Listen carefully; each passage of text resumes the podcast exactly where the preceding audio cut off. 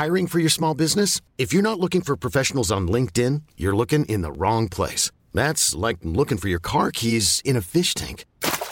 LinkedIn helps you hire professionals you can't find anywhere else, even those who aren't actively searching for a new job but might be open to the perfect role. In a given month, over 70% of LinkedIn users don't even visit other leading job sites. So start looking in the right place. With LinkedIn, you can hire professionals like a professional. Post your free job on linkedin.com slash achieve today.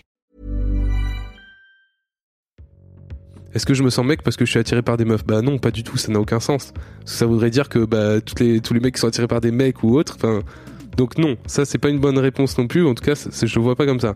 Après, est-ce que je suis mec parce que euh, genre j'ai une voix grave et euh, je tu- bah pff, non. Parce qu'il y a aussi des meufs qui ont des voix graves. Enfin tu vois ce que je veux dire? Donc en fait à chaque fois que j'essaye de trouver une définition acceptable pour tout le monde de mec je me rends compte que bah ça colle pas avec ce que moi je ressens. Exécuté par qui? Fabrice Florent. Fabrice Florent. Bonjour, bonsoir, bon après-midi à tous et bienvenue dans ce nouvel épisode d'Histoire de mec. Chaque deuxième et quatrième mercredi de chaque mois à partir de 6h du matin, on parle avec des mecs de leur rapport à la masculinité et de répondre à la question c'est quoi pour toi être un homme? Je suis Fabrice Florent et dans la vie, je fais des podcasts d'interviews et de discussions et je crée du contenu. Si vous aimez ce podcast, allez écouter la bande-annonce pour en découvrir un peu plus sur moi et mes autres podcasts. N'oubliez pas de vous abonner sur votre appli de podcast préféré, de mettre un cool commentaire et 5 étoiles au podcast sur Apple Podcast et de partager cet épisode autour de vous s'il vous a plu. C'est le meilleur moyen de m'aider si vous aimez mon boulot. je me suis inscrit sur Twitch juste pour voir tu vois Hein. et euh, bah je t'ai follow j'ai follow Nico tu vois Ouais. Et euh, je tombe sur une suggestion. Première suggestion, c'était une meuf à genre 20k abonnés, euh, 20k, mi- enfin, non 20 millions abonnés. Oh.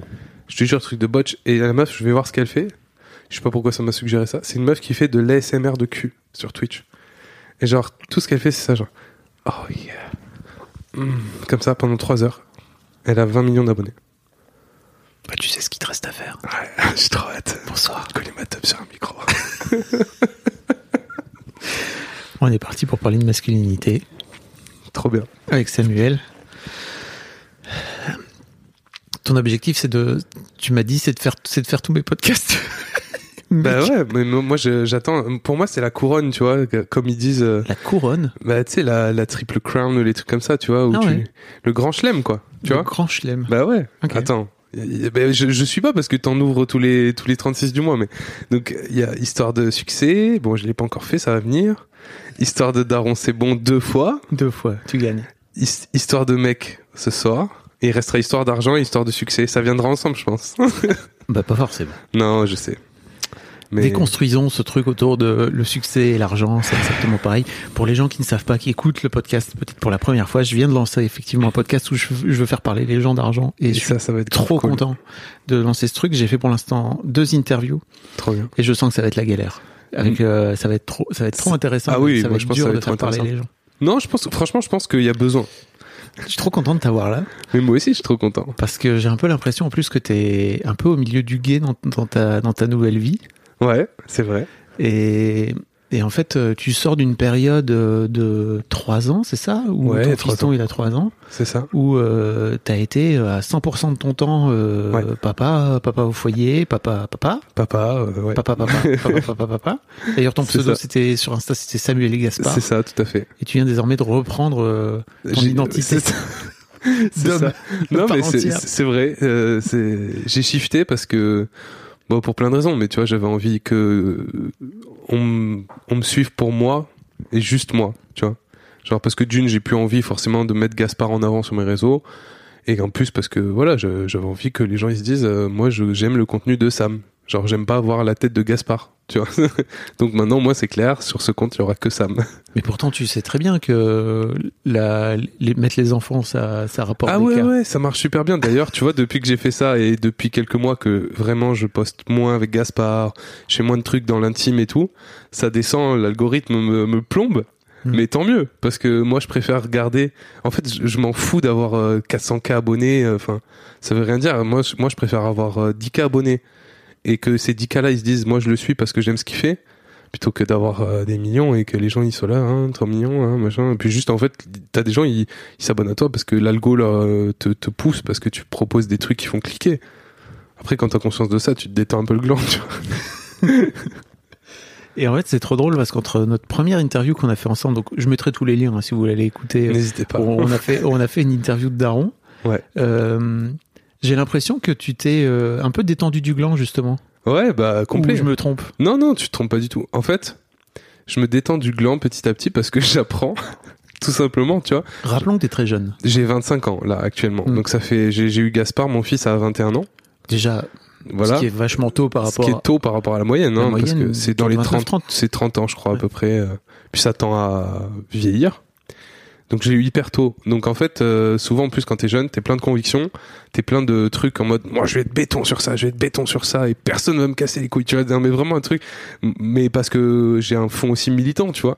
Donc il y a des choses qui me tiennent vraiment à cœur, et c'est ce que j'ai partagé, tu vois. Et c'est vrai que petit à petit, tu te dis. Ah ouais, mais c'est pas si simple que ça, tu vois. Et du coup, t'essayes de mettre un peu d'eau dans ton vin, t'essayes de, de, de faire en sorte que les gens qui peuvent sentir que ce que tu racontes, c'est hyper culpabilisant, hyper euh, jugeant pour eux, t'essayes de te dire, attends, comment ces gens-là, je peux les embarquer dans ma philosophie ou au moins leur proposer sans leur faire se sentir comme des merdes, tu vois. et c'est un peu euh, comme ça que petit à petit, bah tu modules, tu voilà. Et puis euh, même moi perso vis-à-vis de Gaspard, tu vois. Au début, je me mettais de ouf la pression. Et tu lui un- mettais donc de ouf. la Et du coup, techniquement, bah, tu mets la pression sur ton gosse aussi parce que Mm. t'as envie que tout se passe bien, que ce soit très bien, que ce soit parfait. Et en fait, ce truc de la perfection parentale, là, au bout d'un moment, c'est bon, tu vois. Et c'était le, le premier déclic, c'était les dessins animés, tu vois. Parce que moi, à la base, j'avais dit à Léa, les dessins animés, ce sera pas avant 6 ans. Et euh, je- quand, quand ce sera 6 ans, ce sera 20 minutes, une fois par semaine et tout. Enfin, tu sais, Ah, et genre maintenant, on est allé au ciné voir la patte patrouille. Tu vois, genre... Non, mais c'est vrai, tu te- petit à petit, tu te dis, attends, euh, jugeons le pour et le contre, jugeons euh, les effets positifs vis-à-vis des effets négatifs, et tu modules. Et franchement, euh, petit à petit, ça fait du bien aussi de se détendre. Le fameux avant j'avais des principes, maintenant j'ai des enfants. Bah, en fait, c'est un peu ça. Après, j'ai toujours des principes, parce que tu vois, j'ai toujours des trucs qui me guident, et il y a toujours des trucs où je me dis, bah, ça, c'est mort, tu vois, genre, tout ce qui est en rapport avec la violence, tout ce qui est en rapport avec l'éducation violente et tout. Je- moi, pour moi, c'est des, des gros triggers en plus, tu vois, pour Ouais. moi, donc c'est un truc euh, qui va très vite me faire monter dans les tours. Mais après, euh, sur plein d'autres choses, enfin, je veux dire, euh, tu te détends, quoi, juste tu chill, et puis euh, voilà. Euh, c'est la vie, tu vois aussi, d'apprendre de ses, pas de ses erreurs, mais d'apprendre de, de ses galères, et de se dire, attends, là, t'as passé 6 heures à essayer de l'occuper alors qu'il était malade, qu'il était pas bien, et que ça lui cassait les couilles, tu t'es mis en larmes parce que tu arrivais pas, tu t'es vénère. Ouais, tu t'es- non, mais tu vois, t'arrives à des états. comme ça, et après tu te dis, ouais, bah peut-être euh, aussi 20, 40 minutes de pas de patrouille, ça peut faire du bien à tout le monde, tu vois. Et, et petit à petit, comme ça, tu vois, à coup de. Mais il faut.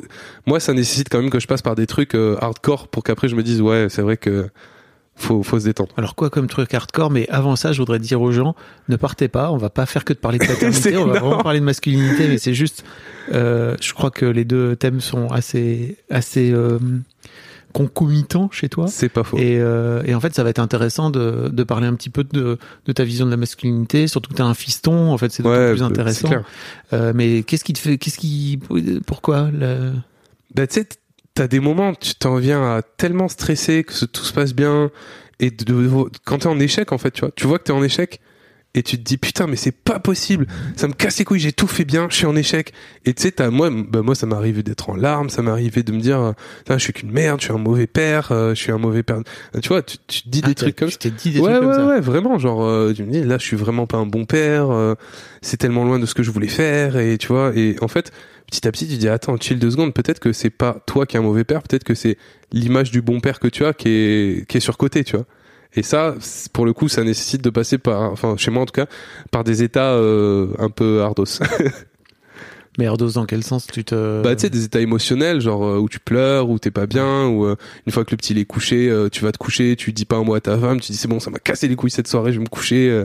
tu vois, enfin, voilà. Après, euh, devant Gaspard, j'essaye de toujours garder le, tu vois, je, je- je tiens encore à, à lui et à sa, sa, comment dire, à sa sécurité émotionnelle et j'ai pas envie de, de, de le stresser encore plus. Mais euh, c'est vrai qu'après, une fois qu'il est couché ou quoi, euh, putain, des fois, je pouvais être bien imbuvable, tu vois, parce que j'étais pas content de moi-même. Et au final, après coup, tu te dis, eh, peut-être c'est mes attentes de moi-même qui sont too much, tu vois. J'allais te dire, en fait, la première fois que je t'ai interviewé, je me suis vraiment dit, ok Sam pour moi c'est le daron du futur, tu vois. Et c'est marrant parce que ce que tu me racontes là, j'ai un peu l'impression que c'est un truc. Alors excuse-moi, excusez-moi les, les meufs qui nous écoutent, mais c'est un truc un peu que c'est une pression que les mères se mettent énormément. C'est vrai. Là où les pères, j'ai l'impression, enfin de ce que j'ai vu, tu vois, des 100 et quelques épisodes euh, que j'ai pu faire dans l'histoire de Daron, où là où les pères, ils ont beaucoup moins d'attentes vis-à-vis d'eux-mêmes, ils sont plus dans, bah déjà, ils, la, la grossesse, elle, elle intervient beaucoup Ouais. plus tard. euh, ne- enfin, le, le- le fait d'être père, à un moment donné, ça intervient beaucoup plus tard.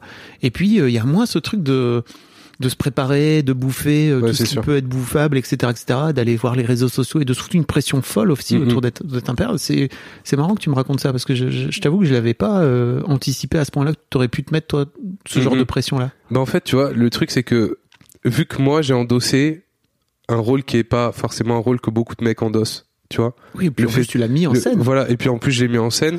En fait, du coup, t'as une charge mentale qui est celle, en fait, non pas que je prenne la place de, de- des, des femmes, loin de là, mais tu vois, moi j'ai, moi j'estime qu'en tant que père au foyer, à la maison et d'avoir géré, en fait, j'ai eu la même charge mentale. J'ai pu toucher un peu du doigt la, la même charge mentale qu'ont les mères Trop intéressant. euh, tu vois, au, au quotidien. En tout cas, peut- peut-être pas entièrement, mais au quotidien quand même, dans l'éducation, Mm. j'ai le sentiment que c'est cette charge mentale-là que j'ai vécue. Tu veux donc dire que les mecs peuvent être des êtres humains comme les autres Et ouais, fa- fa- peuvent même être follement. des femmes comme les autres Bah ouais, c'est fou, hein, mais en fonction des endroits où c'est on une question de posture en fait. Ouais. Et moi, du coup, vu que j'ai complètement embrassé cette posture, bah, j'ai l'impression d'avoir vécu ça. Et quand j'en parle avec d'autres darons et tout, mais c'est ça en fait. C'est juste genre, au bout d'un moment, est-ce que il n'y a pas un idéal parental qui soit féminin? Parce que euh, la société fait qu'il y a plus de femmes qui se posent la question parce qu'on les met dans ce rôle-là, parce qu'elles acceptent aussi peut-être un petit peu d'être dans, dans ce rôle-là. Euh, et, et est-ce qu'il n'y a pas un idéal qui est trop dur? Mm. qui est trop dur à atteindre, tout simplement, tu vois? Si tu dis à tous les randonneurs, euh, désolé, il y, y aura des métaphores rando, en ce moment, je suis dans un trip. Euh, si tu dis à tous les randonneurs du dimanche, le seul, le seul bon randonneur, c'est celui qui monte le Mont Blanc, et ben, tous ceux qui vont se casser la gueule, ils vont se dire, je suis qu'une merde. Alors que si tu leur dis, le seul randonneur, c'est celui qui finit la rando sans s'être blessé, ben, Puis en ayant profité de en la ayant profité de la rando tu vois genre euh, tout simplement quoi tu vois. Et je pense que c'est ça le gros message que que j'essaye de partager aux femmes parce que bah j'ai quand même toujours 95% de femmes Ah ouais, dans ma commune mais euh, mais aux hommes aussi parce qu'il y en a de plus en plus et, et surtout il y en a de plus en plus qui se posent la question c'est chill genre vraiment vous mettez pas plus de pression que ce, que ce que la parentalité entraîne de base tu vois. Pour les auditeurs qui te connaissent pas, forcément, parce que j'imagine Ouais. qu'on a pas mal de mecs, t'es le mec de Léa de Léa. qui s'appelle Je ne suis pas jolie sur les ça. qui a plein de followers. Et quelques-uns. et qui euh, et en fait euh, toi finalement tu, tu, tu as participé à euh, à tout ce travail aussi indirectement parce qu'elle t'a inclus Mhm. dans son truc de quotidien. C'est ça. Et donc au final c'est vrai que quand tu t'es lancé dans cette euh, paternité euh, de père au foyer tu t'es mis en scène aussi enfin t'as créé un peu ta Ouais, ouais, ton bah, activité entre guillemets C'est ça. En fait, moi, je me suis lancé sur les réseaux parce que je me suis dit, c'est cohérent. euh, ma meuf était déjà sur les réseaux, donc ça m'a permis d'avoir quand même une un tremplin, tu vois, qui a permis que j'ai tout de suite une bonne communauté et tout. Là où il y a des gens qui galèrent euh, 10 ans avant d'avoir une commu comme moi. Et je me suis dit, bah maintenant que t'as cette commu et tout, que t'as un compte qui peut faire quelque chose, qu'est-ce que t'as envie de proposer? Donc tu vois, au début, c'était vraiment très euh, activité pour les enfants, la, les recettes et tout. Et puis en fait, vu que je suis quand même quelqu'un d'assez transparent et que j'arrive pas à faire des trucs qui me cassent les couilles. Désolé pour le langage, mais en gros, j'arrive pas. tu peux y aller hein, J'y ici. j'y arrive pas, donc euh, très vite, quand les choses de mon quotidien m'ont cassé les couilles, arrêté d'en parler. Et tu vois, les activités pour les enfants, ça fait des années que j'ai pu proposer de trucs sur ça parce qu'en fait, tout simplement, Gaspard, ça le, gonflait. Moi, j'avais de moins en moins l'énergie et l'envie de lui proposer des activités et tout. Maintenant, il est à l'école, il fait ça toute la journée. Donc voilà, tu vois, c'est petit à petit, j'ai évolué en me disant, ok, ce compte, il est aussi là grâce au fait qu'on a scénarisé entre guillemets une famille euh, sur les réseaux et tout. Mais maintenant, moi, je suis ok, je suis à part entière dans une famille, mais ce que j'ai envie de proposer, c'est moi, euh, mon mon point de vue et ma personnalité, tu vois, en tant qu'homme. En tant qu'homme, bien sûr. et non plus en tant que père. Ouais, c'est- franchement, le un n'est pas si facile, tu vois, parce que ouais. le père, même si c'est un homme, en tout cas dans la représentation, euh, voilà, dans la représentation classique, on va dire, genre euh, là aujourd'hui, j'essaye de me détacher de cette image de père volontairement, tu vois, pour changer de ligne euh, éditoriale entre guillemets, si on peut dire ça comme ça. Et en fait, je me dis, mais en fait, je suis un mec Donc je me dis, bah oui, je vais parler de trucs de mec. Sauf que, bah, ça veut dire quoi, tu vois, parler de trucs de mec? Donc j'essaye de juste parler des trucs qui m'intéressent moi. Mais je suis conscient qu'il y a toujours le prisme du fait que je sois un mec et que donc les trucs qui m'intéressent en tant que mec, c'est pas forcément euh, les trucs qui intéresseraient une meuf. Tu vois ce que je veux dire ou pas? C'est Bah, c'est un peu tortueux comme raisonnement. Non, mais enfin, et puis surtout, c'est c'est d'autant plus compliqué pour toi que t'as 95% de- des personnes qui te suivent qui sont ça. des femmes. Donc j'imagine que pour toi, tu dois te dire ah bah qu'est-ce que je fais? Bah, il y a de ça. Et puis, tu vois, je me dis, euh, est-ce que ça va continuer à intéresser les gens? Tout Mhm. simplement, tu vois. Et au final, euh, j'ai l'impression. Donc, euh, c'est cool. Et ben donc je suis très heureux que tu viennes là. Et justement, je trouve que c'est marrant que tu viennes faire ce ce podcast là maintenant parce que ça ça symbolise bien la transition. Je m'étais pas complètement planté, tu vois. Dans Non. le... j'avais j'avais un peu ça dans le- en tête. Euh, tu sais, la première question qu'on pose à, à tous les invités, que je pose à tous les invités, c'est c'est quoi pour toi être un mec? Alors, tu sais quoi? Et pour toi hein Je savais que tu allais me poser cette Ouais. question. Genre, ça fait quelques semaines qu'on sait qu'on va faire euh, le podcast. Je savais que tu allais me poser cette question. Et plusieurs fois, j'ai essayé de me dire, attends, prépare une réponse intelligente. Parce que sinon, ça va être chaud. Et j'y arrive pas. J'y arrive pas du tout, du tout, du tout. En fait, j'ai essayé de comprendre, ça veut dire quoi être un mec? Et je me suis dit, mais en fait, je n'ai pas de réponse à cette question. Je ne vais pas m'en tirer si facilement, je sais. Je sais que tu vas t'en tirer. Mais tu vas pas t'en tirer si facilement. je sais, je sais, mais en, en fait, j'arrive pas à mettre le doigt sur ce qui fait que moi je me sens un mec. Tu vois?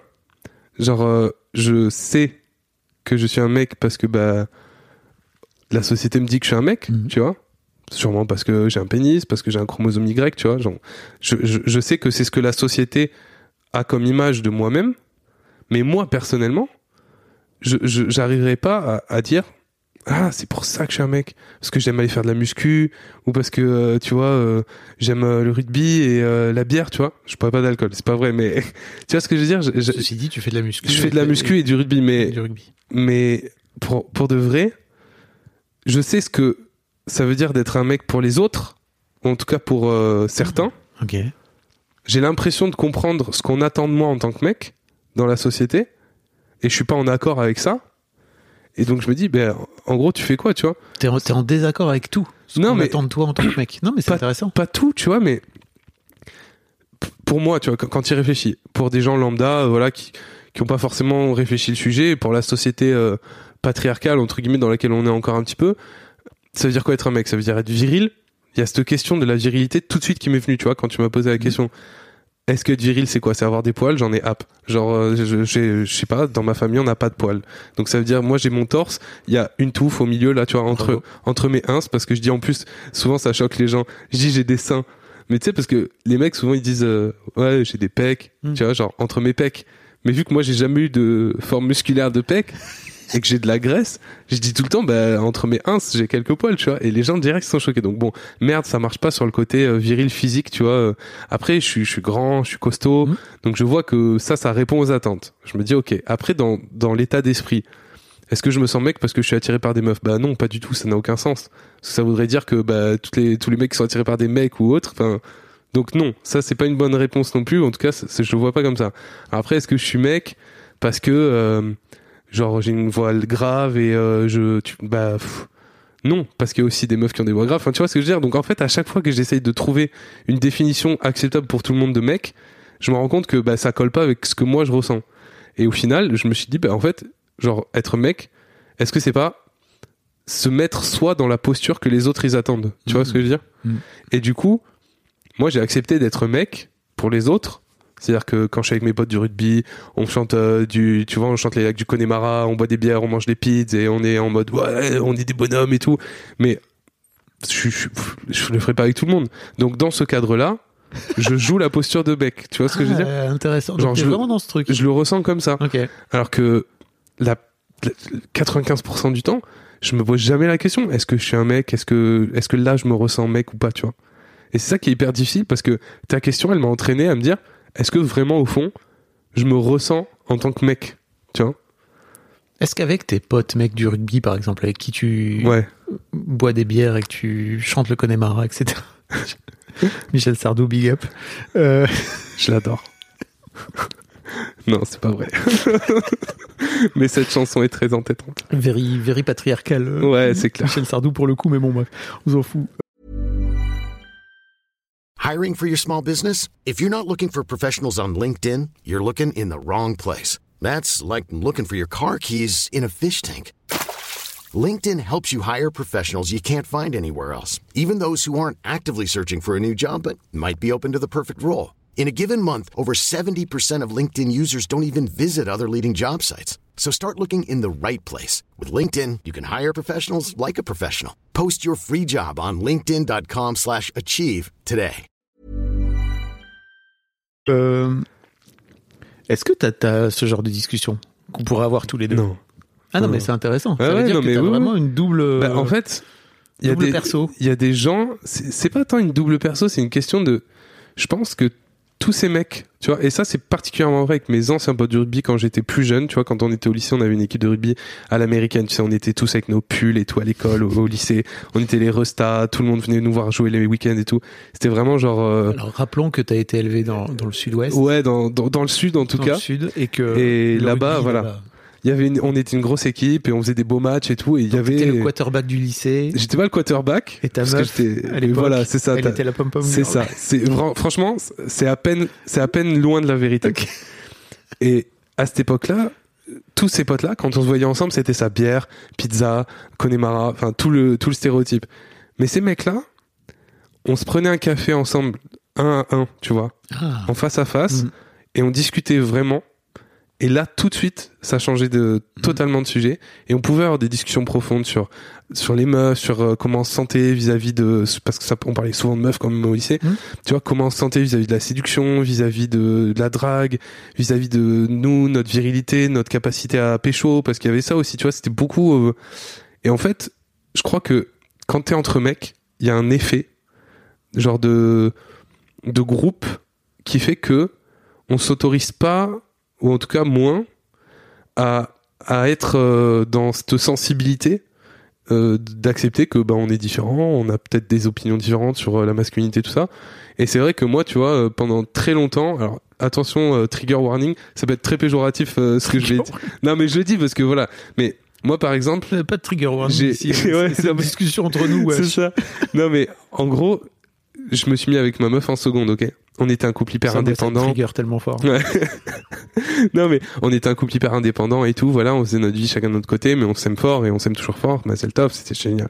Mais par contre, moi j'ai toujours été considéré comme efféminé dans mon groupe de parce que j'écoute de la musique euh, classique, parce que je lis des bouquins, parce que tout plein de choses qui font que pour les autres, j'étais et tu vois au rugby Tes potes. voilà, pour mes potes. Et tu vois, par exemple, je sais pas si j'aurais dû accepter ça et si j'aurais dû trouver ça normal, mais pendant des années, ils m'appelaient le gay. Mais c'est mais c'est c'est ouf parce que moi je trouvais pas ça péjoratif parce que j'avais très bien compris que c'était en gros pour dire c'est celui qui fait un peu des trucs de meuf, tu vois? Mm. Mais ce ce truc là, Ça en dit tellement long. ouais, ça en dit tellement long sur euh, sur ce que ça voulait dire au fond. Ça, ça veut dire, en gros, t'es pas, t'es, nous on te considère comme pas vraiment comme nous quand même, tu vois. Alors qu'en fait, moi, bah, tu vois, je, je suis le seul qui a encore une meuf. Hein, tu vois ce que je veux dire Ils sont En- tous, ils sont tous gays finalement. Non, mais en termes, en termes de sexualité, ça avait aucun rapport, tu vois. Mm. Et il y avait ce truc-là que j'ai accepté parce que bon, euh, je me suis pas posé vraiment la question si c'était péjoratif ou pas à l'époque, tu vois. Mais c'est vrai que j'ai toujours eu ce truc un peu décalé dans ma façon de voir les choses. Et je disais souvent un truc aux, aux, aux autres qui, tu vois, certains potes du rugby et tout qui me disaient, et moi je leur disais par exemple, j'ai toujours été convaincu qu'on tombe amoureux d'un, d'un- d'une personne et pas d'un sexe, tu vois. Donc je leur disais, moi si un jour je suis plus avec ma meuf et que je tombe amoureux d'un cum, ben je tombe amoureux d'un cum, tu vois. Et je suis ok avec ça. Et ils étaient là, ah, mais t'es un ouf et tout, tu vois. Il y avait ce truc vraiment, bah, on est dans le sud de la France quand même. Enfin, voilà, c'est quand même pas les milieux les plus progressistes du rugby, euh, tu vois, voilà. Puis tu leur, tu leur renvoies euh, Et leur homophobie. C'est ça. Je leur- ben, exactement. Et je leur disais, mais attends, c'est qui qui a le plus de questions à se poser sur sa façon de voir la sexualité? Entre toi qui dis non, c'est mort, il faut absolument pas en parler, attention, c'est secret, c'est tabou, machin et tout.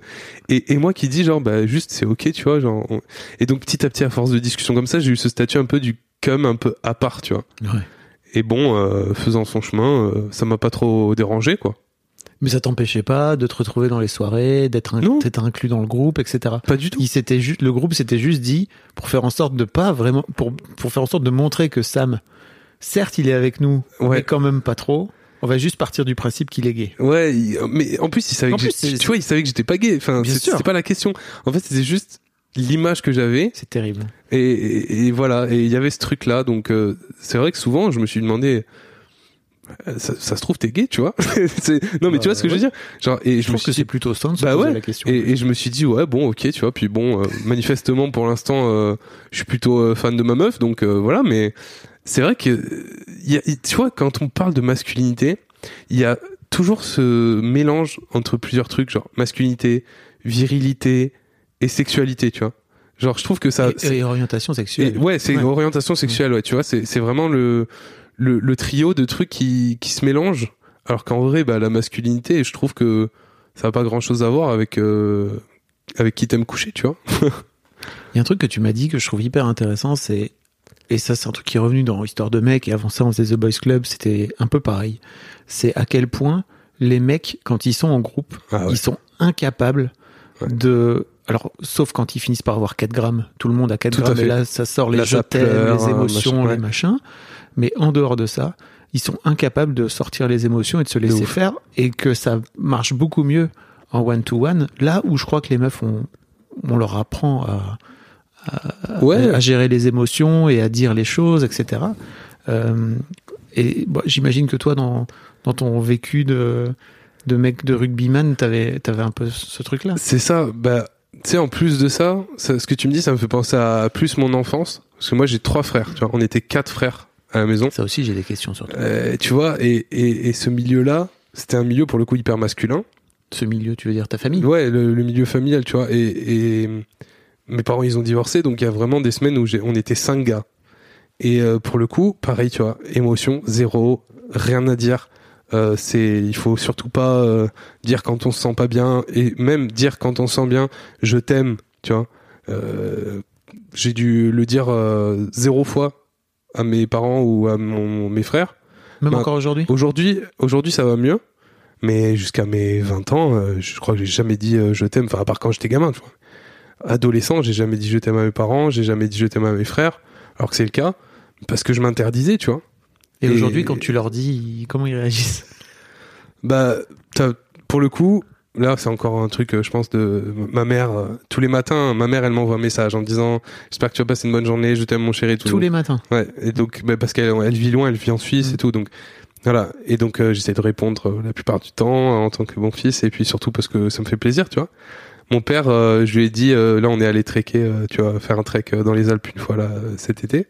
Je lui ai dit, et tu vois, genre tout de suite t'as la, la rigueur, tu vois, enfin le, la- oh, ah oui, euh, moi aussi, euh, oui, tu vois, genre comme ça, tu vois. genre hyper surpris déjà, tu vois. Ouais. Et puis c'est c'est chaud quoi, c'est chaud pour lui parce que lui pour le coup euh, pareil, tu vois, euh, éducation un peu stricte euh, et puis on s'autorise pas, tu vois.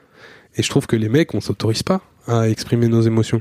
Avec tes frères Euh, mes frères ça va mieux parce qu'en plus on a vécu tu vois des trucs qui font qu'on est très liés et euh, on arrive à on arrive à en one to one. J'ai un grand frère et deux petits. Les petits c'est beaucoup plus simple parce qu'en plus il y a eu des périodes où je m'en occupais beaucoup et tu vois j'ai eu un peu leur charge donc je sais leur dire et tout. Mon grand frère ça a été beaucoup plus compliqué mais maintenant ça va. Et pareil tu vois quand on est tous les quatre on parle de foot et tout on parle de tu vois ça même à cette échelle là. Après quand on est que tout que à deux euh, tu vois par exemple que j'ai un de mes frères qui vient à la maison ou quoi là on peut beaucoup plus euh, exprimer nos émotions facilement. Ah, quoi. tu veux dire que quand vous êtes Ouais. à 4, Bah, t'as c'est très dur de. T'as déjà cet effet de groupe en fait, même Ouais. à quatre, même à quatre frères qui sont comme ça serrés, euh, tu vois, avec des liens hyper forts. euh, T'as toujours cet effet de groupe qui fait que on parle de plein de choses, mais on va jamais euh, un peu gratter, tu vois. Et même quand ils viennent chez toi, c'est-à-dire que vous sortez à ce moment-là du noyau familial et de la dynamique familiale et tout. Quoi. Ouais, ouais, il y a même, enfin, ça fait longtemps qu'on n'a pas été quatre chez moi, mais Mm. euh, même quand on se retrouve, tu vois, pour des trucs où on est tous les quatre, le baptême de- d'une petite ou un truc comme ça, ben non, tu vois, c'est c'est pas, ça paraît jamais le bon moment. Tu vois ce que je veux dire? Et si tu décides de, t'as déjà tenté de le provoquer Non, le bon moment? jamais- mais j'ai alors j'ai très fort pensé beaucoup Ouais. en me disant ça ferait quoi si là tout d'un coup genre euh, je disais euh, et tu vois ça me fait penser à un truc euh, Léa ma femme sa famille elle est arménienne. Et ils ont une tradition en Arménie qui s'appelle le tama- tamada je crois. En gros quand il y a un grand repas de famille que tout le monde est assis à table chacun à son tour avant de manger se lève pour exprimer en gros des gratitudes donc pour dire euh, pourquoi il est content d'être là et tout, tu vois. Et genre je devais avoir euh, 10 16 17 ans Et euh, un jour, on, on va chez sa famille et tout, grand repas de famille, il y avait genre 15 personnes. Je les connaissais tous un peu, tu vois, mais. Et euh, ils font ça, tu vois. Genre, moi, je me suis dit, mais c'est bon, moi, je, suis- je suis là, mais je vais pas faire ça, je suis pas. Évidemment que si, tu vois, c'est c'est- c'est c'est la tradition et tout. Et là, genre, mais j'étais, mais blanc, livide, genre, j'ai failli taper un malaise tellement j'étais stressé, tu vois. Et en fait, je me suis rendu compte à ce moment-là que, ah ouais, putain, genre, exprimer juste le, fait que tu sois content d'être là et pourquoi t'es content d'être là, tu sais pas faire. Genre, exprimer cette émotion-là, de juste la joie, tu sais même pas faire. Et ça, tu vois, je, l'ai gravé parce que je, l'ai fait, ça m'a fait un bien de ouf. Et, euh, et en fait, tu vois, t'as des gens qui pleurent, qui, qui... et en fait, dans, dans, dans ces, dans, dans ces traditions-là, euh, le- l'expression des émotions, tu vois, euh, c'est hyper important. Et des fois, ça passe par des, des pleurs, des cris, des, tu vois. Mais en fait, je me suis rendu compte que c'était hyper sain parce qu'après, tout le monde avait l'impression d'avoir perdu genre euh, 20 kilos, tu vois. Mhm.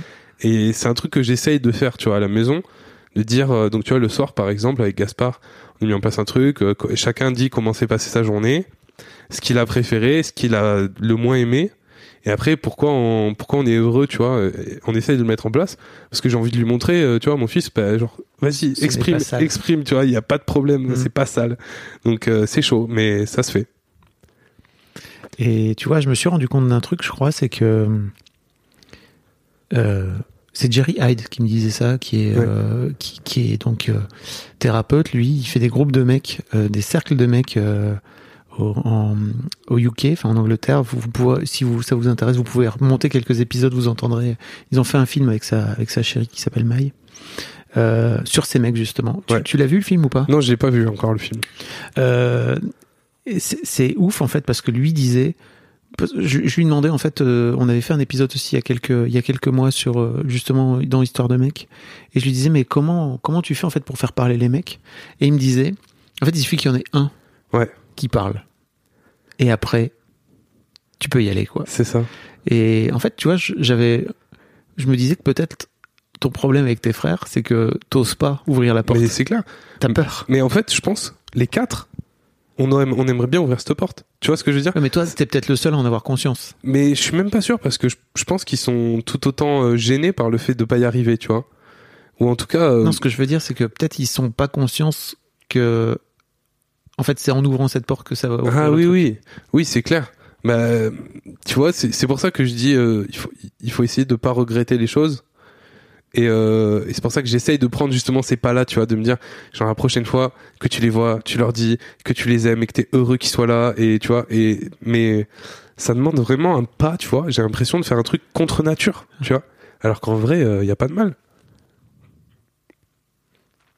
Me regarde pas comme ça. Mais non, mais quoi? je, je, je vous propose un tips. Euh, je suis en train de, de me battre avec mon frère et ma sœur, Ouais. qui sont mes, mon petit frère et ma petite sœur, euh, pour qu'on organise à tous les tous les trois, sans nos enfants, un week-end que tous les trois. Ah ouais. Et mon frangin, par exemple, il il se il, Il est pas chaud. il veut pas. Enfin, c'est pas qu'il veut pas, c'est qu'il retarde. Ouais. Ouais, ouais, il, il a Ma sœur, elle est à fond. Vraiment, elle est là. Yes, ve- venons, allons-y, let's go. Et, euh, et en fait, c'est bah, pareil. C'est Mayua qui m'a parlé de ça, qui m'a dit, en fait, euh, je, je reviens d'un week-end avec euh, juste les frères et sœurs. Il n'y avait pas d'enfants et tout. C'était génial. C'est un super cadeau qu'on s'est fait. Je me suis dit, mais c'est exactement ça qu'il faut faire. C'est-à-dire pour sortir un peu de, du noyau dans lequel on se retrouve toujours, Ouais. et puis de venir parler de nos vies, en fait. Tu vois Ouais, ouais, parce qu'en plus, souvent, au-delà d'exprimer les sentiments et tout, quand t'es plusieurs et tout, puis que t'as les enfants, que t'as la famille et tout, en vrai, tu discutes pas de grand chose. Enfin, tu vois ce que je veux dire? Genre, ça va, oui, le boulot, ça va, oui, ah oui, on a acheté un appartement, oui, ah oui, c'est cool, euh, et la petite, ça va, oui, oui, ça va. Elle a plus eu le beau temps, quoi. Ouais. Mm. Et puis au final, t'es frustré le soir. Enfin, moi, c'est vrai, moi en tout cas, euh, genre, je suis souvent frustré en me disant, putain, j'aurais bien aimé quand même euh, savoir comment ça va. Tu vois? Parce qu'on te dit, ça va, ouais, ça va, ouais. Ça veut rien dire. Ce fameux ça va. Putain, ça veut rien dire, quoi. Et tu regrettes après. Enfin, moi, en tout cas, je regrette après d'avoir juste dit, ah bah cool, tu vois?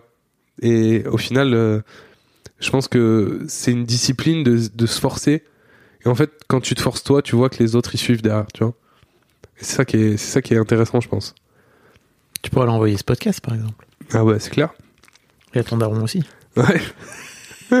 non, mais mon daron, il est trop cool, hein, mais Mais enfin, c'est un daron. c'est, c'est un, c'est un daron euh, classique, quoi. genre. Comment ton daron justement il voit euh, euh, l'éducation que tu que tu veux donner à ton fiston et tout? Bah, euh, d'un bon œil, parce que j'ai de la chance. Donc pour, pour resituer un petit peu, mais en gros, tu es vraiment dans une euh, dans, dans un principe d'éducation. Si vous voulez aller écouter, allez écouter, je vous mettrai les liens pareil, mais euh, autour de zéro violence, par exemple. Donc zéro violence c'est l'idéal, mais comme je t'ai dit tout à l'heure, l'idéal euh, voilà. Mais en gros le, le principe de base c'est euh, une, une éducation qui est basée sur le respect de l'enfant, donc le respect de ses besoins, mais aussi le respect des besoins des parents, et euh, surtout le fait de ne pas, euh, le, le fait d'être euh, sans violence, donc c'est-à-dire sans punition, bien sûr sans gestes violents et sans cris, euh, sans tu vois euh, voilà. Ça paraît basique, hein, mais ce que tu proposes en fait par rapport à Bah, 95% c'est pas la- de ce qu'on propose en d'éducation, c'est assez révolutionnaire, quoi. Bah voilà, donc le, le, le principe de base c'est ça. Après ça, il y a plein de tu vois d'arborescence de ça. Il y a plein de choses. Et c'est vrai que mon père, tu vois, euh, il a, j'ai de la chance parce que mon père, il a toujours estimé qu'on était assez intelligent pour faire nos choix. Et de ce fait, euh, il, il s'est jamais mis en opposition par rapport à ça. C'est-à-dire que nous, ils nous ont éduqués sans violence physique, mais euh, avec euh, voilà les violences de toute éducation traditionnelle, euh, les cris, les punitions, euh, les les, les se mettre au coin, euh, fait rester. Moi, mon père, il, il était très fan de tu restes assis sur la chaise et tu penses à ce que tu viens de faire. Et ouais, petite humiliation gratuite. Genre, et moi, par, par contre, tu vois, moi, j'ai passé trois heures assis sur une chaise à penser à ce que je venais de faire. En me disant, mais ça me paraissait pas complètement con ce que je venais de faire, tu vois. Donc, c'était super 99% du temps, mais voilà, t'avais ces trucs, et le fait est que je m'en souviens encore et que c'est pas un sentiment très agréable de souvenir, donc euh, ça, ça montre bien que, voilà, il y a des choses à, à- à régler par rapport à ça. Mais euh, c'est vrai que il a toujours été dans l'acceptation de la façon dont moi je fais, parce que déjà, il estime que c'est mon droit et voilà, il a rien à retirer à mon éducation. Et encore mieux, c'est que j'ai la chance d'avoir un père qui s'est dit, si eux ils font comme ça, il faut que je m'adapte à eux quand je suis avec euh, mon petit-fils, donc mon fils. Et ça, pour le coup, c'est quelque chose, je peux lui être que reconnaissant, parce que du coup, c'est vrai qu'il reste avec Gaspard et qu'il est pas du tout là-dedans, tu vois. Il est pas du tout dans ce truc de, de menace, de punition, de cri ou quoi. Enfin, de toute façon, il a rarement l'occasion de le faire, mais voilà, c'est, c'est assez cool. Parlons du rugby. Ah oui. Comment t'es tombé dedans? Ah bah je suis tombé dedans parce que mon père il faisait du rugby et pas plus. Enfin, en gros mon père il a fait du rugby à un bon niveau. Ensuite il est devenu éducateur dans une école de rugby et euh, à trois ans, euh, enfin voilà, il m'a mis au rugby quoi. Alors il y a eu une année, je me souviens très bien, je devais avoir 7-8 ans. où J'ai dit ouais je veux plus aller au rugby. Il m'a dit ok mais t'es obligé de faire un sport. J'ai dit ok bah je vais faire du tennis avec mon meilleur pote euh, Simon qui fait du tennis euh, au village à côté. Je faisais euh, à 7 ans, je devais faire bien euh, 70 kilos, j'étais pas mal bouboule et le tennis c'est un sport où on court beaucoup. Donc sportivement ça m'a mis très vite en échec. J'ai passé un an à faire euh, tu sais les grands balais là qui nettoient les cours de tennis. Je faisais ça moi. Le, mon coach il me disait non t'es trop nul tu vas faire ça. Donc je faisais ça. Au bout d'un moment j'ai dit à mes parents ça me plaît pas beaucoup le tennis. Est-ce que je peux refaire du rugby avec mes copains? Donc j'ai repris le rugby. Et en fait, pendant jusqu'à mes, je pense jusqu'à mes 16 ans, je le faisais surtout parce que je voulais faire plaisir à mon père, tu vois. Jusqu'à mon entrée au lycée, Ah ouais, ok. genre vraiment, je me disais, je vais le faire parce que de toute façon, c'est le seul sport où je me sens bien, parce que voilà, c'est la famille. euh, tu vois, mon père, il, il a été président de l'école de rugby et tout. Enfin voilà, quoi, c'était un peu mon spot. Mais à partir du lycée, je me suis dit, là, ça me plaît vraiment en tant que sport et en tant que que cohésion de groupe. Et tu vois, mon père, il a toujours été dans ce truc de, il faut que tu fasses des sports collectifs parce que ça apporte un état d'esprit différent et tout. Et, et peut-être je le regrette un petit peu parce que ça m'a complètement oblitéré tout l'aspect euh, individualiste de la vie. Tu vois? Parce que ça- le, le rugby, c'est un sport collectif, tu peux toujours compter sur ton copain, les copains, ils peuvent toujours compter sur toi, et si on gagne, on gagne ensemble, et si on perd, on perd ensemble, et patati patata. Et du coup, quand tu te retrouves toi seul face à un échec, tu sais pas bien le gérer. Oh, Tu vois ce que je veux dire? intéressant. Bah, moi, en tout cas, c'est comme ça parce que j'ai vraiment eu ce modèle-là, tu vois, du groupe et de, tu vois. Et en fait, les premiers échecs que j'ai vécu seul dans ma vie, genre, c'était cataclysmique pour moi parce que je me disais, ouais, t'es seul responsable, tu vois. Parce que quand tu perds en équipe, tu Mais peux moi, je- toujours te dire, tu vois. Moi, euh, je joue au basket et pour moi, quand on perdait en équipe, je perdais aussi. mais moi aussi, je perdais aussi. J'ai appris à perdre grâce au basket. Tu vois ce que je veux dire? Ouais, mais moi, je trouve que, en tout cas, de la façon dont moi je l'ai vécu. Genre euh, la défaite, c'était une défaite de moi. J'étais déçu de moi, tu vois. Je, enfin, je veux dire, il y a des matchs, des quarts de finale, des demi-finales perdus où j'ai pleuré euh, toute la soirée et tout, mais je me disais toujours, on a mal joué. Genre, on, on a perdu, euh, machin. Et en fait, j'ai jamais appris l'individualisme. Là où ma meuf, Léa, euh, qui a vécu dans un truc très entrepreneurial, très euh, faut se faire tout seul, euh, machin, mais dans le bon sens du terme, tu vois, dans le sens euh, si tu veux un truc, tu vas et c'est toi qui vas y arriver et pas les autres, tu vois. Et ben du coup, on est vraiment opposés là-dessus et on s'est appris mutuellement de ça. Et c'est vrai que le rugby, ça a été surtout ça pour moi. Ah, c'est intéressant. Ok, ok, j'avais pas en tête que à ce point, enfin que, ça t'avait à ce point-là mis de côté euh, tout l'aspect individualiste. Bah, donc tes premiers échecs individuels, c'était quoi?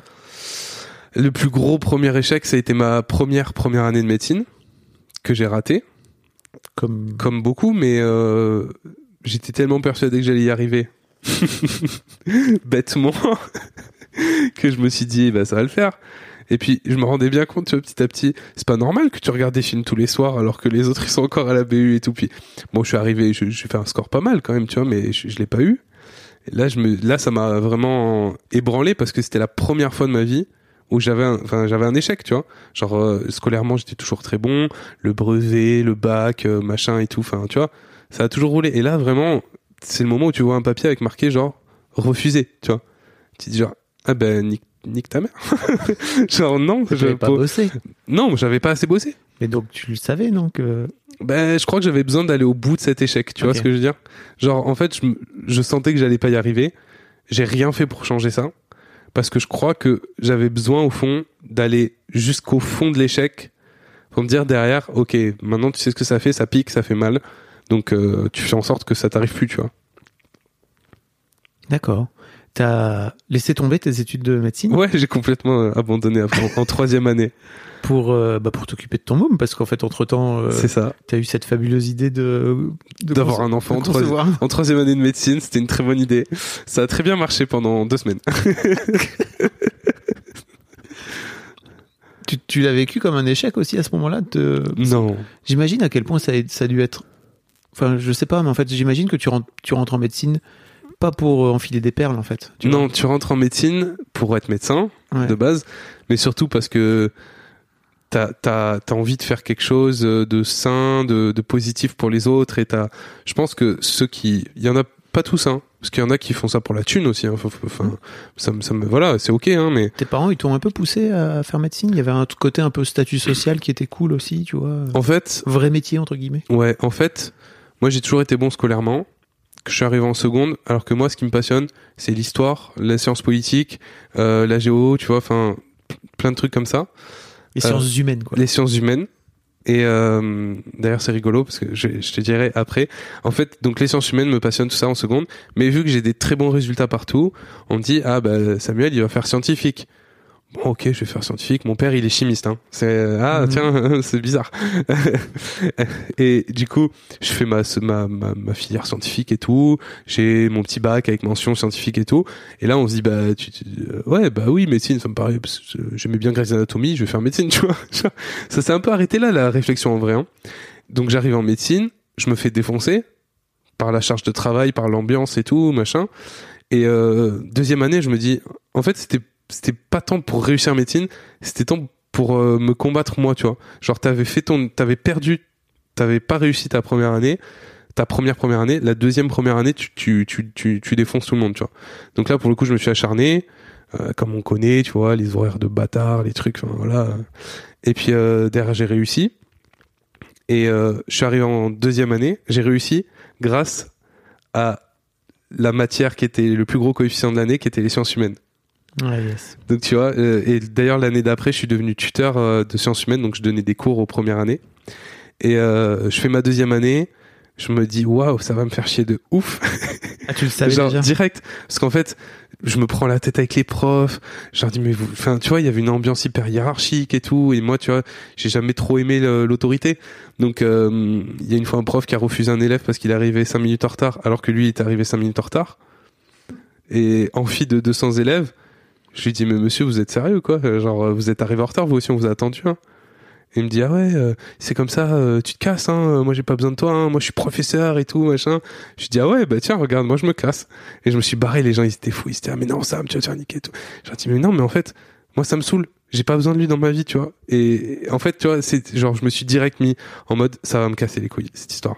Donc deuxième année je la subis un peu. Heureusement j'arrive à trouver mon kiff en étant tuteur ce que je kiffais parce que j'étais avec des jeunes et que voilà on faisait des trucs cool troisième année, Léa elle tombe enceinte, je me suis dit vas-y, c'est mon escape, euh, c'est c'est ma, c'est ma voie de sortie, tu vois. Je- Bah, genre- Léa, Léa, elle tombe enceinte, vous décidez de faire un enfant. oui, non, mais ce ce que je veux dire, on, on décide, vraiment en plus on décide. C'est même pas, un- enfin c'est même pas entre guillemets un accident, c'est vraiment Oui, c'est genre ça. on décide. Dis pas Léa, elle tombe non, enceinte. non, mais comme oui, si c'est vrai, c'est vrai. pouf, tombé du ciel. c'est vrai. Et, et tu vois, genre l'autoroute, elle était bien tracée. Et je me dis, attends, non, non, non, non, on va prendre la sortie là parce que ça va te casser les couilles. euh, Cette autoroute, elle a l'air nulle. Et donc j'ai pris la sortie tout simplement, tu vois. Et c'est vrai que médecine, euh, j'ai jamais regretté. Et pour le coup, les gens ont pas compris au début, tu vois. Ils ont dit, ah, mais t'as fait ta voie tracée, machin. Euh, t'avais fait le plus dur alors qu'il me restait 10 ans d'études dont l'internat qui est quand même le concours le plus difficile de France, tu vois. J'allais leur dire, ah, non, non, j'avais pas fini du tout et euh, j'avais pas du tout envie de finir, quoi. Ok. Tu me racontais tout à l'heure que t'étais bouboule quand t'étais petit? Ouais. Ah ouais. Ouais. Non, mais j'étais, j'étais, je- j'ai pas les stats en tête, hein, mais je pense qu'il y a un moment où j'ai même été obèse dans les, tu vois, dans les, les stats euh, Bon, poids, taille. En fait, l'un des gros trucs des mecs, c'est leur rapport au corps. bah ouais, c'est ça. C'est quoi ton rapport au corps? Moi, j'aime pas mon corps.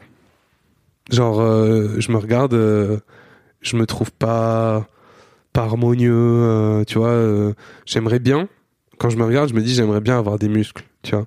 Ouais. Et je, ça, en fait, il y a des un muscles. Des muscles, hein. Des- je voudrais avoir ouais, des muscles. c'est ça. mais en fait, ça me casse un peu les couilles de penser ça. Parce que je me dis, mais attends, est-ce que c'est toi qui as envie d'avoir des muscles ou est-ce que c'est toi qui as envie de ressembler à ce que les, autres attendent de toi, tu vois Donc ça me casse un peu les couilles quand même. dit- Donc je me dis, des- ou une forme d'idéal Ouais, tu vois. ou je sais pas donc quoi. tu vois, j'oscille entre ah j'aimerais bien être beau pour moi parce que j'ai envie de me faire kiffer et tout et avoir des muscles. Ah mais je m'en bats les couilles parce que euh, de toute façon c'est qu'un truc de patriarcat et euh, en fait si j'ai des formes c'est ok tu vois. Donc j'oscille un peu entre ça et ça. Le fait est que là j'ai des gros projets sportifs qui m'attendent cette année et donc je me suis mis vraiment au sport pour mes projets sportifs et euh, effet secondaire du coup mon corps il change quand même un petit peu tu vois. Mais c'est vrai que ça a été long parce que quand j'étais euh, au collège en fait je suis arrivé au collège à 1m60 euh, 65 euh, peut-être 70 kilos. Et je suis sorti du collège à 1m88, 89, tu vois, et à peu près le même poids. Donc si tu veux, la transition, j'étais petit gros, enfin pas petit mais gros. Et puis derrière, j'étais le plus grand et le généralement on disait le plus costaud, tu vois. Donc ça a été une transition dure parce qu'au début on me disait que j'étais gros, tu vois, on se foutait de ma gueule et tout. C'était pas. Pour moi, je le vois pas comme une transition dure. Je le vois plutôt comme une transition où d'un coup d'un seul, sans doute, on te casse plus les couilles, quoi. Bah c'est ça. En fait, je suis passé du petit gros qu'on pouvait emmerder à celui qui va te mettre une claque et qui va te rétamer, tu vois. Alors que j'étais pas violent en plus.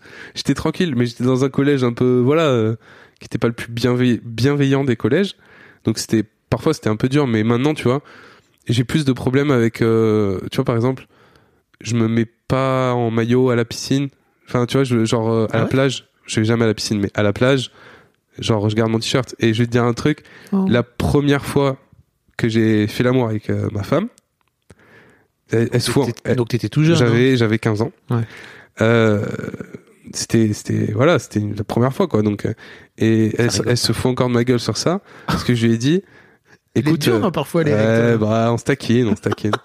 J'ai dit, écoute, euh, si ça te dérange pas, je vais garder mon t-shirt. Tu vois?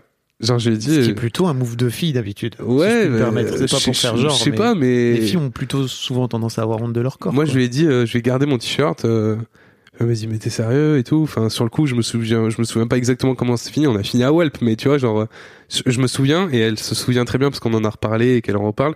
C'est que je lui ai dit, moi, je veux garder mon t-shirt parce que je me trouvais gros, tu vois. Mm. Genre, euh, je trouvais que mon corps n'allait pas l'attirer et tout. euh, alors que pas du tout. Mais enfin, donc tu vois, le rapport au corps, il est hyper compliqué quand même. Mais petit à petit. euh, T'as su faire preuve de vulnérabilité avec elle et de lui dire, euh, bah en fait, tu sais, euh, quand tu te moques de moi, j'aime pas? Non, mais elle se moquait pas de moi après. Hein. Bah, Elle- elle- si elle- elle te- Là aujourd'hui, aujourd'hui on en reparle, tu vois. Elle me dit, t'as as vu quand même, t'as évolué, tu vois. Elle me fait remarquer mon évolution. Elle se moquait. Sur le coup, elle s'est pas du tout moquée de moi. Elle a été, euh, bah, comme moi, j'ai été, euh, tu vois, euh, dans l'acceptation de plein de choses qu'elle avait à régler elle, tu vois. C'est dit ok, tu vois. Bon après, on- il s'avère que dans le feu de l'action, on a fini par se dessaper, mais Ce qui est toujours une bonne idée. Ouais, bah généralement ça marche mieux, hein, parce que avec un jean c'est quand même plus compliqué. Mais mais tu vois, genre euh, le fait d'avoir été en couple hyper tôt et d'avoir euh, toujours la même personne avec moi, ça m'a aidé à, à avoir en fait des repères, tu vois, d'évolution dans le temps. C'est-à-dire que j'ai quelqu'un qui me dit, mais tu te rappelles il y a 4 ans comment tu pensais? Et t'as vu là aujourd'hui où t'en es, tu vois? Et ça c'est ça m'aide beaucoup. Par exemple sur mon corps. T'arriverais pas à le faire tout seul? Je pense pas. Honnêtement, je pense pas. Je pense que je pense que j'y arriverai pas parce que je m'autorise pas forcément à me poser la question de euh, tu vois du, de, de ce développement personnel de me dire euh, ah ouais t'as évolué t'as t'as changé de, de pensée t'as changé de façon de voir les choses et, et c'est pour ça que moi je suis vachement euh, grateful tu vois Grateful, je sais pas comment dire. Reconnaissant reconnaissant. non because I speak English very good plein de so- gratitude. je suis plein de gratitude. je suis plein de gratitude de ma femme parce que c'est aussi ce miroir là qu'elle me permet d'avoir. Et c'est pas un miroir qui est facile à, à regarder tout seul. Ah ouais? Pour moi en tout cas. C'est-à-dire? Bah, tu sais, genre, moi je me suis jamais posé la question est-ce que t'es bien avec toi-même? Tu vois? Hmm. Et maintenant que je commence à me la poser et tout, je me rends compte que bah, pendant 20, euh, 20 ans, 22 ans, 23 ans, j'ai pas été bien avec moi-même, tu vois. Et c'est hyper euh, difficile parce que du coup, tu fais le deuil aussi de une partie de ta vie que t'as un peu idéalisé, tu vois, en disant ouais, j'étais le mec cool au lycée et tout, tu vois, j'avais ma meuf cool et tout. euh. En fait, euh, t'as été pendant tout le lycée, tu te trouvais moche, tu te trouvais gros, tu te trouvais pas cool, euh, t'étais lourd, euh, enfin tu vois voilà. Il y a plein de choses comme ça où rétrospectivement je me dis ah ouais euh, finalement ce miroir il est pas si agréable à regarder mais en même temps ça m'aide parce que du coup je me dis ah ouais tu partais de ça maintenant t'es là et t'avances tu vois sur un chemin euh. Mais en même temps, j'ai envie de te dire, t'as que 25 ans, quoi. Tu vois C'est cool. bah bien sûr c'est cool mais moi tu sais l'âge pour moi ça veut enfin ça veut pas dire grand chose non mais c'est un peu bateau comme phrase mais en vrai pour moi l'âge ça veut pas dire grand chose et je, je pense que c'est quand t'as une façon de voir les choses tu peux avoir n'importe quel âge t'auras toujours tu vois toujours la même façon de voir les choses. Et je me dis euh, c'est cool que je commence déjà dès maintenant à avoir un esprit critique sur euh, l'homme que j'ai été l'homme que je suis et l'homme que je veux être. Parce que cette discipline là elle fait que bah, t'évolues et tu te poses la question de qui j'ai envie d'être tu vois. Et pendant 25 ans moi je me suis pas posé la question qui j'ai envie d'être. J'ai été celui que j'ai été tu vois et C'est pose- quoi le mec que t'as envie d'être? Euh, Ah bah, tu me tends une perche. ouais. Excuse-moi, hein. non mais Je vais pas, je vais pas la laisser passer, celle-là. j'ai envie moi j'ai tu vois j'ai envie d'être un mec libre mais libre euh, à un degré euh, encore supérieur à ce que je pense être aujourd'hui tu vois c'est-à-dire libre de de m'habiller totalement comme je veux libre de dire ce que je veux euh, dans la limite du respect des stocks disponibles. Euh, mais tu vois genre euh, vraiment libre de, de toutes ces normes tu vois qui font que je dois être un mec tu vois comme si. Genre par exemple là ça va pas se voir dans le podcast mais tu vois les pompes que j'ai. Ouais. genre vraiment ça fait six mois que je les ai dans mon placard j'ai jamais osé les mettre parce que je trouve que c'est des pompes de meufs C'est des pompes de ville, C'est- des bottines. c'est ça c'est des bottines euh, qui sont chouettes, en qui sont- cuir, qui sont euh, chouettes. marron. Enfin, voilà en plus c'est en- même pas encore c'est en plastique recyclé monsieur attention Ok, d'accord. En plus, on est, on est complètement vegan, très bien. Non, mais en vrai, tu vois, ces pompes-là, je me suis dit pendant très longtemps, non, non, ça, c'est- ça c'est un truc, euh, c'est pas un truc de mec, ça, tu vois. Vraiment, hein Mais tu les as achetés? Non, je les ai reçus. Ah, Ok, mec. Mais, mais je les ai reçus. La vie d'influence. Je les ai reçus, mais je les, je les ai demandés. Enfin, tu sais, c'est une marque qui m'a dit, bah voilà, tu veux tester nos pompes et tout. J'ai dit, bah grave. Et genre, euh, je me suis dit, ouais, je veux tester les pompes, mais en même temps, quand je les ai reçus, je me suis dit, chaud. Et là, récemment, je me suis dit, vas-y, mets-les et tout. En fait, je me sens bien dedans, tu vois.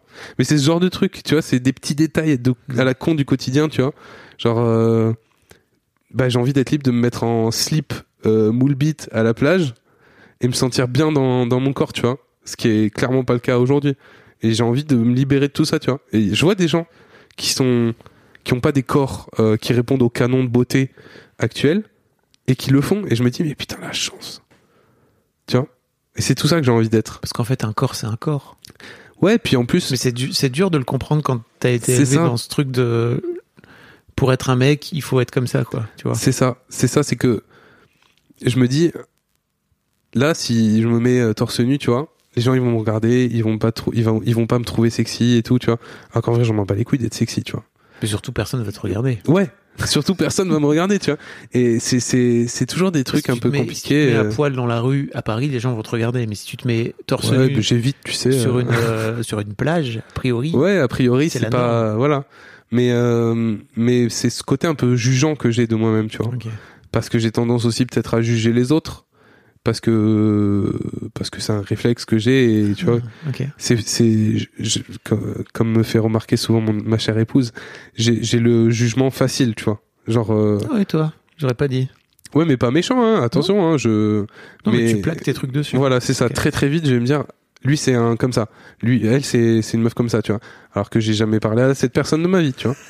Mais je suis et donc en fait, vu que je suis comme ça, bah je me dis c'est sûr les autres ils sont comme ça aussi, tu vois. Alors qu'en vrai, euh, les gens ils s'en battent les couilles de, des gens à la plage, tu vois.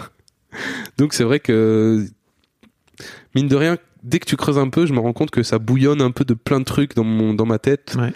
qui font que euh, je suis pas encore hyper à l'aise, tu vois, avec euh, cette idée de qu'est-ce que c'est un mec et comment moi je me sens en tant que mec. Je voudrais t'inviter et inviter tous tous les mecs qui nous écoutent et qui se retrouvent dans ce que tu dis à regarder Queer Eye. Ouais. Vu Queer Eye Eye Non. Queer Eye sur Netflix, saison 1. Ok. La saison 2, après, bon, bah, une fois, t'as compris, quoi, tu vois. Mais si ça vous intéresse, vous pourrez regarder la suite. Mais en fait, pour moi, la saison 1, elle m'a mis une telle claque. J'ai chialé Ok. ma race en regardant. Ok. Ok. Parce qu'en fait, euh, j'étais un peu comme toi. J'avais la sensation que je prenais soin de moi, tu sais. Et en fait, non, ce que je faisais, c'est juste, euh, je me lavais et en fait, je mettais du déo Ouais. et en fait, euh, moi, je m'habillais. Mais je me suis rendu compte qu'en fait, ça allait bien au-delà. Et en fait, dans Queer Eye, tu sais, donc c'est une bande de cinq mecs gays. Ouais. En plus, euh, on reboucle avec ton Ouais. histoire, qui vont euh, euh, relooker entre guillemets euh, un mec hétéro Ok. euh, qui va pas, en tout cas dans la saison 1, et qui va pas très bien dans sa vie. En général, c'est sa famille, tu sais, qui Mhm. demande à ce qu'ils interviennent, etc.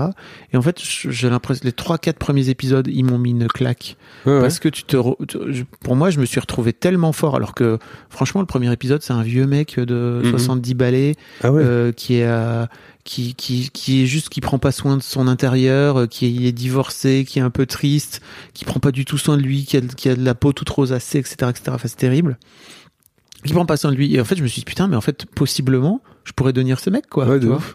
Donc, check ça. Tu m'en Ok. parles- Ok. tu m'en bah, diras des nouvelles. Ouais. Ouais. Mais ça m'a, ça m'a vraiment mis mal, en fait, et je me suis rendu compte à quel point je m'autorisais pas, bah, tu vois, typiquement, à, à Ouais. tester des choses et à me dire, bah, ça, en fait, c'est, des- c'est des pompes que je voudrais mettre, mais que j'ose pas mettre parce qu'en fait, euh, ça va pas avec l'image que j'ai de moi, quoi. C'est ça. Ouais, exactement. Je voudrais qu'on parle de sexe, Yes. sans vouloir rentrer dans ta vie privée parce que je sais que vous êtes très suivi avec Léa et machin. Mais en tout cas, moi, il y a un truc qui me, qui me fascine dans le fait de cette euh, mi-jeune avec, euh, avec Ouais. Léa, c'est que dans ta vie, alors sans, sans rentrer dans, dans ta vie, mais euh, pour l'instant, c'est ta seule partenaire. Euh, ouais. C'est alors, avant.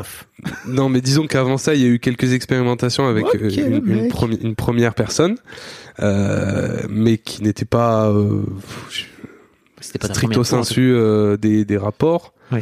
Mais euh, c'est la seule partenaire, en tout cas, euh, moi, que, que je considère comme partenaire sexuel euh. Dix de, ans plus tard, de ma vie, ouais. tu te retrouves face, et je reviens à ta bande de potes. Ouais. De rugby. J'imagine que ils ont. Il y en a certains qui ont trouvé des meufs depuis longtemps et tout, mais il y en a d'autres qui sont encore en vadrouille, ouais. Comment tu vis, toi, le fait de te dire, ok, en fait, pour l'instant, pour l'instant, hein, Léa, c'est ma meuf et c'est ma seule Ouais. meuf, etc. Bien, franchement, enfin. Par rapport à ce truc de virilité, tu vois, où justement, ah ce bah, truc de pour être un mec, il faut, Ouais. faut ken des meufs, non pour être un ouais, ouais, mais alors tu vois, au contraire, Ok. moi je me mets dans le truc de tu vois moi ça fait 10 ans que je construis un truc avec la même meuf et en fait c'est une force pour moi tu vois. Et je me dis genre euh, c'est pas facile tu vois. Enfin je pense qu'on peut tous être d'accord pour dire que con- conserver la flamme dans un couple et tout c'est quelque chose de difficile. Et en tout cas parfois. Et, et tu vois euh, genre moi je, je ça me procure de la confiance en moi. Au contraire tu vois. Alors j'ai des potes qui sont toujours célibes et qui vont à droite à gauche et tout et c'est cool tu vois. Enfin chacun fait ce qu'il veut. Mais euh, j'ai pas ce truc de me dire euh, j'ai pas assez ken pour me considérer être un mec tu vois. Ok. franchement ça c'est vraiment pas un truc que j'ai. Par contre c'est vrai que des fois t'as toujours euh, le petit pote euh, souvent c'est le plus le celui qui pêche le plus c'est tout qui me dit mais quand même t'as pas envie de tester d'autres meufs tu Mhm. vois. J'ai dit mais frère vraiment pas. Genre ça me vient pas à l'idée en fait. Et, et, et même sexuellement d'avoir quelqu'un pendant longtemps et tout avec qui tu peux vraiment parler de tes besoins de tes kiffs de tes trucs tu vois tu peux creuser généralement beaucoup mieux que Bah oui. que qu'avec une rencontre d'un soir. Après, bon, euh, chacun, euh, encore une fois, euh, c'est délire, mais moi, ça me procure beaucoup de confiance en moi et, et j'atteins un level d'intimité que je sais que je pourrais pas avoir avec euh, quelqu'un que je viens de rencontrer. Trop intéressant. J'ai hâte de te revoir euh, dans 10 ans pour, euh, Ah Bah, de toute façon, t'as mon numéro. Hein, pour donc, faire la euh, suite. Euh, Est-ce qu'il y a des sujets sur lesquels je t'ai pas amené, que t'aurais- dont tu aurais aimé parler? Euh, non, pas spécialement. Je crois pas. Je- tu vois, quand tu m'as dit ça, j'ai pensé au, au- à Gaspard. Mhm. Parce que c'est vrai que Gaspard, ton fils Gaspard, mon fils, qui est un garçon, du coup. Et euh, C'est vrai qu'il y a ce truc de. il y a ce truc, en fait, il y a ce truc quand tu deviens daron d'un garçon de te dire est-ce que je vais pas, moi, lui coller des trucs qui vont le gêner plus tard? Et c'est vrai que, tu vois, c'est par exemple l'éducation non genrée, donc euh, d'éduquer son enfant sans genrer, euh, genre pas de jouer pour filles, pas de jouer pour garçons. euh, Il y a même des, des, des, comment dire, des parents qui vont jusqu'à pas genrer les vêtements, donc euh, proposer des vêtements neutres entre guillemets tout le temps et tout. Et euh, c'est vrai que tu vois, moi je me pose souvent la question est-ce que mon fils ça va être un bon garçon, tu vois? Ça va être un bonhomme, dans le sens pas un bonhomme, un bon homme. Et en fait, c'est ça met beaucoup de pression sur les épaules pour le coup, parce que d'une, c'est pas que ma responsabilité, ça j'en suis de plus en plus conscient, tu vois. Et euh, et de deux, moi j'ai des failles qui font que je peux pas faire que moi tout seul avec mes gros bras de mec que je vais arriver à faire que mon fils soit parfait, tu vois. Mais il y a quelques trucs quand même où je me dis c'est important. Euh, par exemple, sur tout ce qui est les questions euh, de, du rapport aux autres et aux femmes, euh, que j'essaye d'instaurer déjà avec Gaspard maintenant en me disant peut-être qu'il y a des petits tips que je peux lui mettre maintenant dans l'esprit qui feront que plus tard, ça sera en tout cas un enfant et un adulte plus tard qui sera euh, en harmonie avec la tu vois la, société et tout. Donc tu vois les questions de consentement les questions de bah, genre oui euh, les gens ils peuvent te faire des bisous mais faut que tu sois d'accord. Les questions de oui mais c'est pas grave que tu pleures tu vois euh, c'est Bah, déjà, ça, il est armé, plus mieux armé que 90% des bah, je mecs. pense et puis tu vois euh, ça passe aussi par plein de trucs euh, enfin tu vois par exemple les dessins animés que Gaspard regarde je regarde toujours deux trois épisodes avec lui quand on commence un nouveau pour voir s'il y a pas trop ce truc de bah déjà ah tiens c'est bizarre il y a cinq super héros il y a zéro meuf Mm. tu vois ah par contre ils ont pécho une meuf c'est cool ah tiens tu vois la seule fille du groupe c'est celle qui pleure tout le temps Je trompe fait. Tu vois, voilà, c'est le syndrome de la trompette, tu vois. Et, et euh, donc moi, je suis attentif à ça parce que je pense que c'est aussi par euh, la base qui est les enfants qu'on va faire changer les choses à un niveau plus global, sociétal, tu vois. Qui a ma personne, moi, mon chemin perso. Et après, il y a les combats que, que, que je mène, qui sont les combats euh, de féminisme, entre guillemets, parce que je me considère pas comme féministe, mais en tout cas euh, allié, ou je sais plus comment on peut dire maintenant, mais en tout cas quelqu'un qui a la préoccupation de se dire j'aimerais bien que les hommes et les femmes de cette société soient un peu plus euh, harmonieusement Vivent plus harmonieusement. vivent plus harmonieusement ensemble tu plus vois. en harmonie. donc il y a ce côté là aussi maintenant que je suis papa qui fait que je me pose plus de questions Merci. Euh, Ouais, merci à toi hein. Je crois qu'on a fait le tour hein, de tous ces sujets là. c'était un grand tour quand même c'était un tour sympa. Ouais, Bon bah je, je renvoie les gens vers tes vers, vers ton nouveau euh, compte Insta maintenant ouais parce que le compte de mec compte de même mec. des fois je mets des stories de moi à muscu euh, je porte des poids pas vrai. très lourds et j'ai un peu honte mais tu vois ça va jusque là genre je me dis je porte pas assez lourd encore putain Alors que là c'est vraiment le meilleur moyen de se blesser. C'est clair. Non, après, j'ai un coach très, très raisonnable. Merci Samuel. Merci. C'était cool. Merci beaucoup pour votre écoute. Avant de nous quitter, si vous avez aimé ce podcast et cet épisode, merci de lui mettre un commentaire sur Apple Podcasts et 5 étoiles de préférence. C'est le meilleur moyen de le faire connaître. Vous pouvez faire comme Macha Chose qui a écrit comme toujours avec les podcasts de Fab Florent, on a l'impression d'être une petite souris. Les invités sont intéressants, tout comme leur parcours de vie. On rit, on s'interroge, on apprend, et on apprend aussi sur soi. Merci Fab, tes podcasts sont inspirants. Eh ben merci beaucoup, ça fait plaisir. Et si vous voulez faire comme elle, vous vous rendez sur Apple Podcasts et vous cherchez Histoire de succès directement dans votre appli ou sur votre ordinateur. Merci beaucoup à vous et rendez-vous jeudi matin à la même heure, à partir de 6h du matin, dans votre appli de podcast pour un nouvel épisode d'Histoire de succès.